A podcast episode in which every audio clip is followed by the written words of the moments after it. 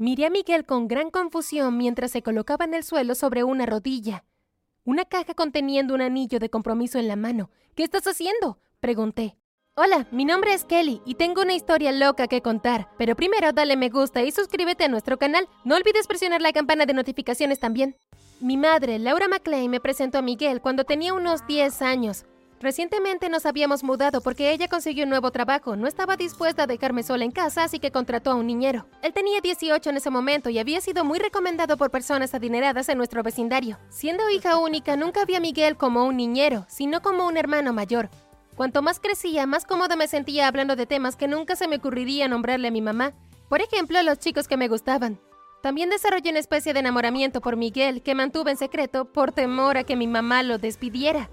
A pesar de que Miguel y yo construimos una gran relación a lo largo de los años, nunca escuché hablar sobre su familia o amigos, ni siquiera sabía dónde vivía. Cuando cumplí 16 años, mi madre me dijo que ya no necesitaba un niñero. Miguel y yo nos mantuvimos en contacto durante un tiempo, pero luego pareció desaparecer unos años. Cuando tenía 21 años, recibí una llamada telefónica. Mi corazón dio un vuelco cuando me di cuenta de que era Miguel. Charlamos durante unas horas y luego me preguntó si podía verme el día siguiente, y yo acepté. Cuando él llegó a la casa al día siguiente, mi madre ya se había ido a trabajar. Tomamos unas copas y preparé el almuerzo mientras nos poníamos al día con la vida del otro. Entonces sucedió algo que me dejó sin palabras. Vi cómo Miguel se arrodilló delante mío y me pidió que me casara con él. Observé a Miguel con una mirada confusa en mi rostro mientras se inclinaba sobre una rodilla con un anillo de compromiso en la mano. ¿Qué estás haciendo? Yo pregunté. Te estoy pidiendo que te cases conmigo, dijo con seriedad. Pensé que estaba bromeando al principio, pero el tono de su voz sonaba extraño. Pero, ¿no me dijiste que tenías novia y que estaba embarazada? Esto fue lo que me sorprendió aún más. Acabábamos de hablar de su novia y él parecía feliz y enamorado de ella. Yo simplemente no esperaba que la dejara a un lado de esa manera. Miguel se dejó caer al suelo derrotado y puso la cabeza entre sus piernas. Me senté a su lado y no dije nada, mientras esperaba que se abriera y me dijera lo que realmente estaba pasando. Finalmente se volvió a mí y dijo, Esto fue idea de mi novia. Mordí mi labio en un intento de mantenerme callada hasta que terminó de hablar. Continuó. Estoy en el país ilegalmente, pero si me caso con alguien de aquí, ganaría más tiempo. Estaba extremadamente confundida en este punto. ¿Por qué no te casas con Melissa? Después de todo, ella es tu novia. Melissa todavía está casada, su divorcio tardará demasiado en concretarse. Dijo Miguel con tristeza. No es que no le creyera a Miguel, pero necesitaba llamar a Melissa para averiguar cómo se sentía acerca de todo esto. Conseguí su número de Miguel y la llamé de inmediato. Luego de confirmar todo lo que Miguel dijo, ella continuó. No tengo amigos en los que confíe para hacer esto. Y cuando Miguel me habló sobre ti, me contó que te confiaría con su vida y que estaba dispuesto a correr ese riesgo. Confío en su juicio. Esta es la única opción que tengo, dijo Miguel, con ojos suplicantes mientras me miraba. No quiero estar lejos cuando nazca mi hija. Melissa intervino. Su madre también está dispuesta a pagarte 100 mil dólares para que te cases con su hijo. Si decidiste casarte con él es solo para mantenerlo en este país. Yo haré el resto. Le guiñó un ojo a Miguel y él se sonrojó. No podía imaginar mi vida sin Miguel. Habían pasado 11 años desde que entró mi vida y la mejoró. Los últimos años sin él me sentí como un pez fuera del agua. Estaba feliz de poder ayudarlo, a él y a su pequeña familia. Al día siguiente, sin que mi madre lo supiera, Miguel y yo fuimos al juzgado con nuestros dos testigos, Melissa y Brian, un compañero de trabajo de Miguel. Tan pronto como salimos del juzgado, Melissa fue al auto y sacó un maletín. Aquí tienes, dijo mientras abría el bolso. Cien mil dólares entregados como se te prometió. Cerró el estuche y me lo entregó. Lo tomé y le entregué mi anillo de matrimonio y certificado de matrimonio. Días después mi mamá me llevó a cenar. Mis ojos se encontraron con un chico y mi corazón se aceleraba. Parecía unos años mayor que yo. Estaba segura que también estaba cenando con su familia. A lo largo de la cena me empezó a hacer caras lindas y divertidas y yo me reía. Cuando mi madre y yo estábamos por salir del restaurante, se acercó a nosotras. Buenas noches, señoras. No sonrió. Luego se volvió hacia mi madre y continuó. Me gustaría invitar a su hija a una cita, si está bien para usted. En ese momento yo estaba saltando de alegría. Y mi madre se tomó su dulce tiempo para decir que sí. Estaré afuera si me necesitas. Mi madre me guiñó un ojo. Puse mis manos en mi cara avergonzada por las payasadas de mi madre. El muchacho se presentó como Jet e intercambiamos números. Más tarde esa noche, Jet me envió un mensaje y me preguntó si estaba bien que me llamara. Le dije que sí, y este fue el comienzo de una hermosa relación. Durante todo el año, Jed y yo salimos. Nunca le hablé de mi matrimonio con Miguel, aunque le presenté a Miguel y a Melissa. Melissa pareció aliviada de que tuviera novio. Supongo que la hizo sentir segura de que no estaba tratando de robarle a Miguel. Jet y yo fuimos invitados al bautismo después de que nació su bebé. Melissa dio a luz a una hermosa niña llamada Ava Grace. Una noche, cuando estaba a punto de acurrucarme en mi cama luego de un largo día, recibí una llamada de Miguel. Nunca me llamaba tan tarde. Hola, Miguel. ¿Está todo bien? Pregunté preocupada. Lo escuché suspirar pesadamente por el teléfono. ¿Puedo verte? Él me preguntó. ¿Ahora? Miré mi reloj y eran las 10 de la noche. Si no es un problema. Claro, no hay problema. Estaría allí en 20 minutos. ¿Y colgó? Me levanté, me preparé rápidamente y lo esperé afuera. No quería que mi madre se despertara y me hiciera 100 preguntas sobre qué estaba pasando. Miguel llegó en su auto y yo entré. El silencio en el vehículo era ensordecedor. Nos detuvimos en la casa de Miguel. ¿Melissa no se molestará de que yo venga a esta hora? Pregunté con una ceja levantada. Ella y Ava Grace pasaron el fin de semana con su madre. Está todo bien. Dijo mientras bajaba del auto. Seguía Miguel adentro. Durante la primera hora más o menos comimos bocadillos y miramos películas, pero en el fondo de mi mente quería saber por qué Miguel quería verme en primer lugar. Aclaré mi garganta. Miguel, ¿hay algo de lo que quieras hablarme? Vi cómo Miguel entraba al dormitorio y volvía a salir con su teléfono. Me entregó el teléfono sin decir una palabra. Lo tomé y reproduje el video que estaba en la pantalla. Se me cayó la boca cuando reconocí a Melissa y a Brian, el compañero de trabajo de Miguel, bailando y besándose en un club. Miguel, lo siento mucho. Le eché los brazos al cuello y lo abracé con fuerza. Miguel se relajó en mis brazos y nos abrazamos durante unos minutos. Entonces, ¿qué vas a hacer ahora? Le pregunté mientras me apartaba lentamente para mirarlo a los ojos. Cuando me enteré, tomé a Ava Grace para una prueba de paternidad sin que Melissa lo supiera.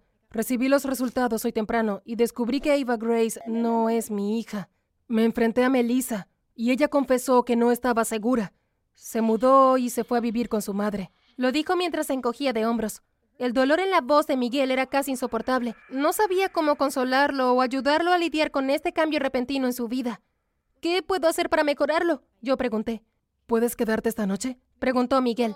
Acepté a pasar la noche con Miguel. Le envié un mensaje de texto a Jet y le dije que el día fue largo y que probablemente dormiría hasta el día siguiente. También le envié un mensaje a mamá y le dije que pasaría la noche en casa de Jet para que no se preocupara cuando despertara al día siguiente y no me viera allí. No le dije que en realidad con quien me quedaba era Miguel, en caso de que comenzara a preocuparse por mi relación con él. Durante las próximas semanas, Miguel y yo pasamos mucho tiempo juntos. Incluso descarté algunas citas con Jet para pasar tiempo con mi apresurado amigo. Le dije a Jet que tenía mucho trabajo que hacer él no estaba contento porque sabía que yo era una adicta al trabajo. Una noche mientras cenaba con Jet, sentí una aliada de náuseas. Kelly, ¿estás bien? Jet preguntó con voz preocupada. Estoy bien, sonreí débilmente. Jet llamó al camarero y pidió la cuenta. Me disculpé y le dije que tenía que ir al baño. Tan pronto como me puse de pie, una ola de mareo se apoderó de mí y sentí que se me doblaban las rodillas. Jet me atrapó justo antes de que cayera al suelo. Me levantó como a una bebé y me abrazó. Le oí decirle al camarero que me llevaría al coche y volvería a pagar la cuenta. Cuando llegamos al coche, Jet se aseguró de que estuviera segura antes de regresar corriendo al restaurante. Mantuve los ojos cerrados durante todo el viaje a casa mientras Jet acariciaba suavemente mi mano durante el viaje. Regresamos a su casa. Me preparó para ir a la cama y luego me arropó. Me quedé dormida en el instante en que mi cabeza golpeó la almohada. Al día siguiente, Jet insistió en que fuera al médico, así que fuimos. Para su sorpresa y mi consternación, el médico dijo, sí, adivinaste, estás embarazada. Después de la consulta del médico, Jet me llevó un pequeño café para desayunar. Por favor, no le digas a mi mamá todavía, le supliqué. Quiero decírselo cuando sea el momento adecuado. Jet asintió con la cabeza. Observé mientras sacaba una pequeña caja negra de terciopelo de su chaqueta. He estado cargando esta caja durante meses, esperando el momento adecuado para hacer esto, dijo. Se puso de pie, se acercó a mi lado de la mesa y se arrodilló frente a mí. Un pequeño um se escapó de los labios de los pocos clientes y empleados del café. Tomó mi mano y me miró a los ojos y dijo, Kelly, ¿quieres casarte conmigo? Miré alrededor del café a los rostros esperanzados y luego a Jet. Forcé una sonrisa y asentí mientras deslizaba el anillo en mi dedo. Un aplauso se elevó desde el café y una mirada de victoria en el rostro de Jeff fue algo divertida. Todo lo que podía pensar en el viaje de regreso a casa era cómo le iba a decir a Jet que ya estaba casada. Mi madre estaba emocionada cuando anunciamos el compromiso. Entró directamente en modo de preparación a pesar de que Jet y yo aún no habíamos fijado la fecha para la boda. Me disculpé y dejé a Jet y a mi madre hablando con entusiasmo. Fui a mi habitación y le envié un mensaje a Miguel. Le dije que tenía que verlo urgentemente. Esa noche me escapé y me encontré con Miguel. Le hablé de los hechos que ocurrieron ese día. Escuchó con atención y cuando terminé me miró. Entonces, ¿qué quieres hacer? ¿Quieres casarte con Jet? Preguntó. Sé que no quiero criar a este bebé por mi cuenta. Lloré. Miguel me miró como si estuviera a punto de decir algo, pero decidió no hacerlo. Me dijo que cualquier cosa que decidiera hacer, él me apoyaría. Los siguientes tres meses fueron muy agitados, ya que decidí que me casaría con Jet antes de comenzar a mostrar mi embarazo. No disolví mi matrimonio con Miguel, porque él aún no tenía la ciudadanía en el país y no quería ponerlo en peligro. Sin embargo, invité a Miguel a la boda. Esa mañana estaba más enferma que nunca. Mi madre pensó que eran solo mis nervios, ya que todavía no le había hablado del embarazo. Finalmente estaba lista para caminar por el altar. Tomé el brazo de mi tío y miré por toda la iglesia en busca de un rostro familiar, el de Miguel, pero no lo veía por ningún lado. No pude evitar sentirme herida de alguna manera. Durante la ceremonia hubo una conmoción fuera de la iglesia. Unos segundos después, Miguel irrumpió por las puertas de la entrada de la iglesia. Jed, Gritó enojado. ¿No tienes algo que decirle a Kelly? Miguel, ¿qué haces? Pregunté frenéticamente. En ese momento una mujer y dos niños pequeños entraron a la iglesia. Los reconocí como una de las mujeres que estaba sentada con Jet en el restaurante la primera noche que nosotros nos conocimos. Jet, ¿por qué no le presentaste a Kelly a tu esposa de seis años? Antes de que pudiera reaccionar, mi madre ya estaba a mi lado y abofeteó directamente la cara de Jet.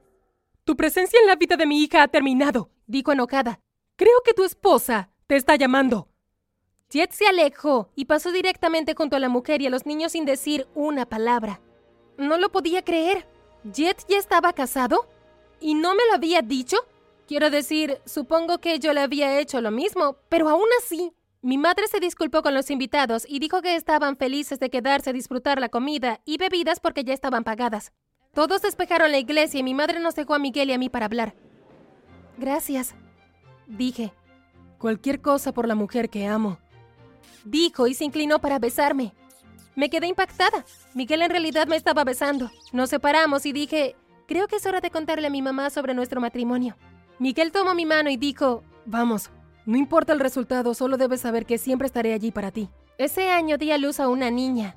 Su nombre es Isabela y ahora tiene cinco años. Me decepcionó un poco cuando volvió la prueba de paternidad y Miguel no era su padre. Pero eso no le impidió amar a Isabela con todo su corazón. Actualmente estamos esperando a un niño para completar nuestra pequeña familia. Si tuviera que resumir mi experiencia, diría que el amor verdadero lo conquista todo.